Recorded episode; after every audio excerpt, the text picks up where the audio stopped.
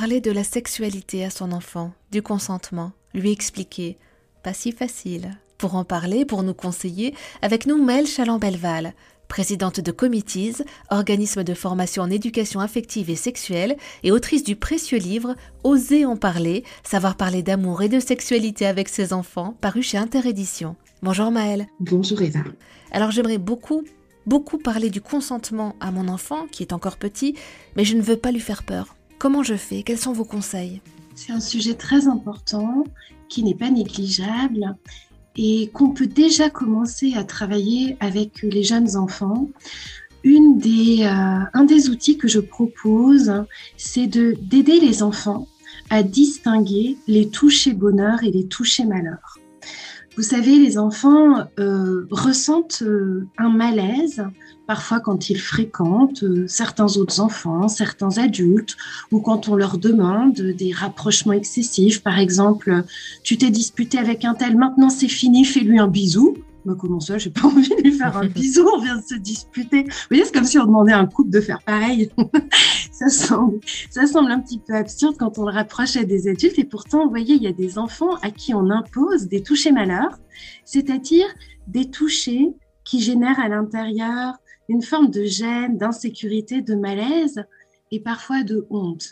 Donc, euh, j'ai créé un petit podcast, un petit outil pour les parents, les éducateurs, qui permet d'expliquer à un enfant qu'il a à l'intérieur de lui un système d'alarme intérieur. Et l'enfant peut se demander, quand quelqu'un me touche, qu'est-ce que je ressens à l'intérieur de moi? Vous voyez, ça, c'est la première partie peut-être d'un travail sur, euh, sur le consentement, c'est toute cette écoute intérieure et oser dire, oser formuler les touchés qui me gênent et qui du coup appelleraient de ma part une plainte, une formulation, une attente dite y compris à l'adulte. Je l'ai rencontré, vous voyez, par exemple, avec euh, un enfant qui prenait des cours de trompette et qui disait ça me gêne quand mon prof de trompette me touche le ventre pour, euh, je sais pas quoi, vérifier euh, ma respiration. Et il avait fallu réfléchir avec lui, écouter ce, ce toucher malheur qui n'était pas forcément mal intentionné de la part du professeur, mais simplement pouvoir dire mais qu'est-ce qui te rassurerait? Ben, Que la porte soit ouverte, et puis peut-être qu'il me touche. Et le prof avait eu une bonne idée et avait dit ben, je peux le toucher avec un crayon pour que simplement il sente son ventre quand son ventre se, se crispe pour respirer, mais finalement peut-être que je n'ai pas à lui toucher le ventre. Voilà. Donc c'est toute cette écoute intérieure qui me semble très importante. Et le deuxième volet, c'est apprendre aux enfants la loi, c'est-à-dire ce qui est permis et ce qui est défendu. Parce que souvent les enfants ne sont pas très informés. Et c'est à partir de quel âge justement À partir de quel âge Des tout petits, des tout petits, aucun adulte n'a le droit, par exemple, bah, de euh, toucher euh, tes parties intimes, hormis, alors là, ça sera deux exceptions et je les explique dans le podcast, quand tu as besoin d'aide pour ton hygiène personnelle, pour ton hygiène intime, c'est-à-dire que tu ne sais pas te débrouiller avec un pipi, avec un caca, avec, euh, avec une salopette, voilà. Donc là, l'adulte est une aide pour toi. Et le deuxième toucher d'hygiène qui est une exception, c'est le toucher médical nécessaire. C'est celui ben, qui peut être, oui, on va, on va dénuder ta fesse parce qu'on va euh, devoir te faire une petite piqûre dans la fesse, voilà. Mais c'est deux exceptions. Les autres, ça n'est pas possible. C'est interdit par la loi. Tu comprends? Ton corps est protégé par la loi. Parce qu'en fait, il est très important et c'est pas seulement une loi française, c'est une loi pour les enfants du monde entier. En fait, leur corps et nos corps d'adultes aussi sont protégés par la loi. Alors, protégés des agressions physiques, tu le sais, on n'a pas le droit de taper un enfant, on n'a pas le droit de lui donner des coups sur le visage, mais protégés aussi euh, des gestes sexuels, des actes sexuels bah, qui pourraient tout à fait empêcher le corps d'un enfant de se déployer tranquillement, à son rythme, correctement. Maëlle Chaland-Belval, je rappelle que vous êtes présidente de Committees, organisme de formation en éducation affective et sexuelle, et autrice du livre Oser en parler, savoir parler d'amour et de sexualité avec ses enfants, paru chez Interédition. Je me souviens, euh, c'était au collège, c'est la prof de bio qui, qui nous a expliqué la sexualité avec les abeilles. Je vous jure que c'est vrai, avec les abeilles.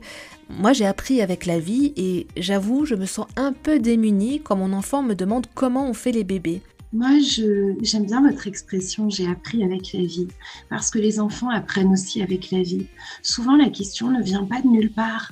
Ils ont vu euh, une maman enceinte à l'école ou leur professeur, et ils se posent des questions euh, qui sont vraiment des questions liées à la vie.